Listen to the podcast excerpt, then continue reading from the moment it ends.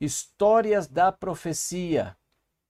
E esse tema é interessante porque esse tema nos fala de algo precioso em relação à palavra de Deus, aquilo que aconteceu no passado e o que tem a ver conosco hoje que estamos vivendo aí as portas da volta de Jesus. E que bom que você está junto, participando desses momentos tão especiais na vida de todos nós. Então, pegue a sua Bíblia, suas anotações.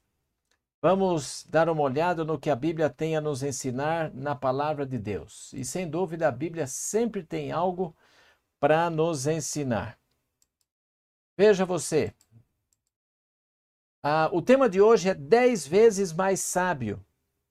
Isso aqui tem a ver com o que aconteceu no passado, uma história antiga, mas uma história importante em relação a todos nós o que aconteceu. Veja, quando o rei Nabucodonosor, nós tínhamos estudado isso já, cercou a cidade de Jerusalém, e isso lá por volta do sexto século, milhares de judeus foram levados cativos para a Babilônia. O rei instruiu seu servo Aspenaz para selecionar jovens dotados dentre os cativos judeus, os quais estariam no palácio durante três anos para aprender a língua e a ciência de Babilônia, a fim de poderem assistir diante dos reis. E desses quatro jovens, em especial Daniel, Ananias, Misael e Azarias, chamaram a atenção de Aspenaz e foram levados ao palácio real. Mas havia um problema. O cardápio rico em carnes e vinho determinado pelo rei para os jovens continha muitos itens proibidos na palavra de Deus. Sem querer parecer ingrato, Moisés pediu, Moisés, não foi Moisés, foi Daniel, pediu se seria possível que ele e os seus companheiros optassem por uma dieta vegetariana, acompanhada de água pura para beber. Em princípio, o servo do rei não concordou com o pedido. Vocês não podem permanecer saudáveis comendo assim, exclamou ele. Vocês ficariam doentes, então o rei mandaria cortar-me a cabeça, foi a palavra dele. Mas Daniel gentilmente insistiu, sugerindo um período de teste de dez dias, aos, ao final dos quais sua saúde aparente poderia ser comparada com a de outros jovens que faziam as suas refeições no restaurante real. Aspenaz concordou com essa proposta e por dez dias os quatro jovens hebreus beberam água e participaram de uma dieta simples, vegetariana. No final do período de testes, Daniel e seus três amigos tinham aparência melhor, estavam mais robustos do que todos os jovens que comiam as finas iguarias do rei. Você encontra isso em Daniel capítulo 1, especificamente o verso 15. Três anos mais tarde, esses quatro jovens foram testados pelo rei Nabucodonosor. E foi declarado que eles eram dez vezes mais inteligentes do que todos os sábios de Babilônia. A Bíblia diz que Daniel viveu até quase 100 anos o que, que ajudou Daniel e seus amigos a terem tão profunda sabedoria, saúde e vida longa? Para entendermos o segredo de Daniel, precisamos conhecer a dieta do Éden. Qual era a dieta original destinada por Deus para os seres humanos? Em linguagem moderna, diríamos que foram dadas as frutas, grãos e nozes. Estes foram o seu alimento. Olha o que diz Gênesis capítulo 1, verso 29. E disse Deus ainda: Eis que vos tenho dado todas as ervas que dão semente e se acham na superfície de toda a terra, e todas as árvores em que há fruto e dê semente. Isto vos será para mantimento. Deus também lhes deu a árvore da vida, que completava sua dieta de forma que tinham juventude eterna e saúde. Depois que Adão e Eva verem pecado, que alimento suplementar Deus acrescentou à sua dieta. Veja, a dieta original para a raça humana era vegetariana, composta de frutos, grãos e nozes. Em Gênesis 3,18, olha o que diz: Tu comerás a erva do campo. Deus acrescentou os vegetais à dieta de Adão e Eva após a sua queda em pecado, e por causa do seu impedimento de participar da árvore da vida. Deus prometeu aos filhos de Israel que se eles servissem e obedecessem, ele removeria toda enfermidade do meio deles. E Deus manteve essa promessa. Imagina só, quando o povo de Deus chegou à terra prometida, não havia um só doente ou inválido em toda a nação. Veja o que diz Salmo 105, 37. Então fez sair o seu povo com prata e ouro, e entre as suas tribos não havia um só inválido. Você sabe que por décadas o estilo de vida do judeu ortodoxo tem recebido considerável interesse por parte de pesquisadores médicos. A taxa de mortalidade por câncer é muito menor que a dos outros, e eles parecem menos propensos a outras doenças catastróficas. É interessante notar que quando os judeus começaram a comer como os demais em torno deles, a sua taxa de câncer e de outras doenças tornou-se a mesma que a de outras pessoas. Por que a saúde é tão importante para Deus? Deus deseja que o nosso corpo seja a sua santa morada. Portanto, devemos optar por torná-lo é, de maneira saudável, uma residência saudável, para que Deus possa habitar nela. Veja o que diz 1 Coríntios capítulo 6, versos 19 e 20. O vosso corpo é santuário do Espírito Santo. Agora, pois, glorificai a Deus no vosso corpo.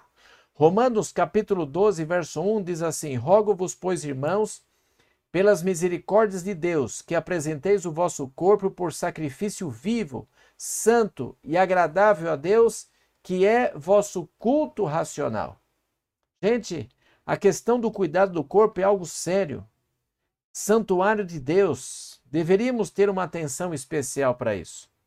Agora veja, qual é a boa regra bíblica para um viver saudável? 1 Coríntios 10, 31, olha o que diz. Portanto, quer comais, quer bebais, ou façais qualquer outra coisa, fazei tudo para a glória de Deus. Temperança ou domínio próprio significa evitar completamente coisas que fazem dano e usar de maneira moderada aquilo que é bom. Devemos esforçar-nos para viver de forma que todos os nossos hábitos, inclusive comer e beber, glorifiquem a Deus. 1 Coríntios 9, 25 diz assim também: Todo atleta em tudo se domina, aqueles para alcançar uma coroa corruptível, nós, porém, a incorruptível. E agora, podemos usar bebidas alcoólicas? A palavra vinho na Bíblia tanto pode significar bebida fermentada como suco de uva não fermentado. O mesmo também é verdadeiro hoje com relação à palavra cidra. Provérbios 23, 29 a 32 fornece a descrição bíblica do vinho fermentado. E Deus diz que não deveríamos sequer olhar para ele. O único vinho que os cristãos podem usar é o vinho novo, sem fermentação alcoólica o suco de uva doce. Olha o que diz Provérbios capítulo 20, verso 1. O vinho é escarnecedor, a bebida forte é alvoroçadora. Todo aquele que por eles é vencido não é sábio. Alguém já disse que as armas de suicídio mais comuns são facas, garfos e colheres. E talvez a gente pudesse adicionar copos e garrafas, não é isso? Sabe, o álcool desenvolve um fígado gordo. As chances de morrer devido à cirrose do fígado são muito maiores. A expectativa de vida é reduzida em pelo menos 12 anos, e de acordo com as últimas estatísticas, uma em cada 10 pessoas que tomam a primeira bebida tornam-se um alcoólatra. Há uma série de outras práticas comum que comuns que prejudicam seriamente a saúde. Fumantes, por exemplo, tem a chance mil por cento maior de morrer de câncer de pulmão do que aqueles que não fumam. Combinar álcool com nicotina é fatal. Acumula gordura, retrai as artérias, dificultando os vasos sanguíneos de fornecer sangue suficiente para o coração, extremidades e outros órgãos. Nesse ponto, é preciso apenas um pequeno coágulo de sangue preso nos vasos sanguíneos para causar um ataque cardíaco ou acidente vascular cerebral. E além do álcool, veja o chá preto, que é o chá mate, o café, a Coca-Cola contém cafeína. Todas essas bebidas estão agora associadas a doenças cardíacas, distúrbios neurológicos e câncer na bexiga. Cuidado com isso, gente. Isso é um perigo para a saúde. Jesus, quando estava na cruz, ele recusou a porção entorpecente que lhe foi oferecida pelos soldados como meio de amortecer a sua dor. Embora Jesus tivesse sofrido uma dor insuportável, ele não bebeu nada que pudesse obscurecer a sua mente. Agora, pensando nos animais, que animais Deus permite comer? Deus dividiu as criaturas viventes em duas categorias: limpos e imundos. Ele nos permite comer aqueles que são limpos e declarou que os animais imundos são inadequados à alimentação. Todos os mamíferos limpos têm duas características principais. A primeira, veja o que diz Levíticos 11:3. Todo que tem unhas fendidas e o casco se divide em dois e rumina, entre os animais este comereis. Primeiro, cascos divididos ou fendidos. E segundo, que ruminam. Por exemplo, o porco tem cascos divididos, mas não rumina, por isso é imundo, proibido como artigo alimentar. O porco é um lixeiro. A comida, o lixo incluído, comidos por porcos, são digeridos e convertidos em alimentos em uma questão de horas. A vaca, por outro lado, tem um complexo sistema digestivo. Demora 48 horas para que a sua alimentação seja convertida em polpa. Tem também um sistema de eliminação mais complexo, o qual remove muitas das impurezas a partir do sistema. A carne de porco é frequentemente infectada com larvas de triquina ou vermes, além de ser rica em gordura saturada. Quando uma pessoa come porco infectado, o cisto rígido em torno da larva é dissolvido. O verme triquina então toca na parede intestinal e se multiplica. Esses vermes entram na corrente sanguínea e são transportados para outras partes do corpo. A triquinose pode ser uma doença fatal, dependendo do número de vermes comido. Muitas vezes a doença é diagnosticada erroneamente como artrite ou envenenamento alimentar, e na realidade é um problema vindo da carne de porco. Agora, pensando que tipos de peixes e frutos do mar são limpos? Veja Levíticos 11, 9 diz assim: De todos os animais que há nas águas comerei os, os seguintes: todo que tem barbatana e escamas, estes comereis. A maioria dos peixes é própria para alimentação. Todavia, enguias, tubarões, bagres são as exceções a esta regra. Todas as criaturas aquáticas que não possuem barbatanas e escamas são imundas e não deveriam ser ingeridas. E nós temos como exemplo aí caranguejo, siri, tartarugas, rãs, ostras, camarões e assim, etc. Se vai embora. Agora, nas aves, quais aves são imundas? A lista de Levíticos 11 indica que as aves de rapina que comem carnes putrefatas, animais e peixes são inadequados ao cardápio humano. No livro de Levíticos, capítulo 11, 15 a 19, diz assim: Todo corvo, segundo a sua espécie, o avestruz, a coruja, a gaivota, o gavião, segundo a sua espécie, o mocho, o corvo marinho, a ibis, a gralha, o pelicano, o abutre, a cegonha, a garça, segundo a sua espécie, a polpa e o morcego. Veja quanta coisa ali, né? No entanto, aves que ingerem folhagem ou alimento vegetal, tais como a codorniz, as galinhas, os perus, são limpos. São os princípios bíblicos de saúde ainda apropriados para os nossos dias? As leis de saúde que Deus deu ao seu povo milhares de anos atrás estavam cientificamente muito avançadas em relação ao seu tempo. Apenas recentemente viemos a reconhecer quão grandes são os benefícios que elas proporcionam. E olha, está ali, olha. Quais são Recomendações, princípios bíblicos de saúde. Aplicação de quarentena para o controle de doenças infecciosas. Isso está em Levíticos 13, 46. É interessante que agora, na época da Covid, nós estamos usando um princípio bíblico, não é isso? Para ajudar nessa doença, que é a questão da quarentena. Enterrar os dejetos humanos, Deuteronômio 23, 12 e 13. Lavagem corporal e controle profilático de germes. Isso está em Levíticos 17, 15 e 16. Conduta moral preventiva de doenças sexuais. Isso está em Levíticos 18. Provérbios 5 a 12, Colossenses 3, 5 e 6. Proibição de ingestão de gordura animal. Isso está em Levíticos 3, 17, capítulo 7, 22 a 24. E tem mais princípios ainda, veja. Ódio e amargura são prejudiciais à saúde de um indivíduo. Levíticos 19, 17 e 18, Provérbios 15, 17, Hebreus 12, 14 e 15. Comer em demasia é danoso à saúde, não, não coma demais. Provérbios 23, 2 fala sobre isso. Nosso corpo necessita de descanso apropriado. Veja, Salmo 127, 2 e Marcos 6, 31. Positiva atitude mental é um ótimo medicamento. Provérbios 17, 22 e 1 Timóteo 6, 6.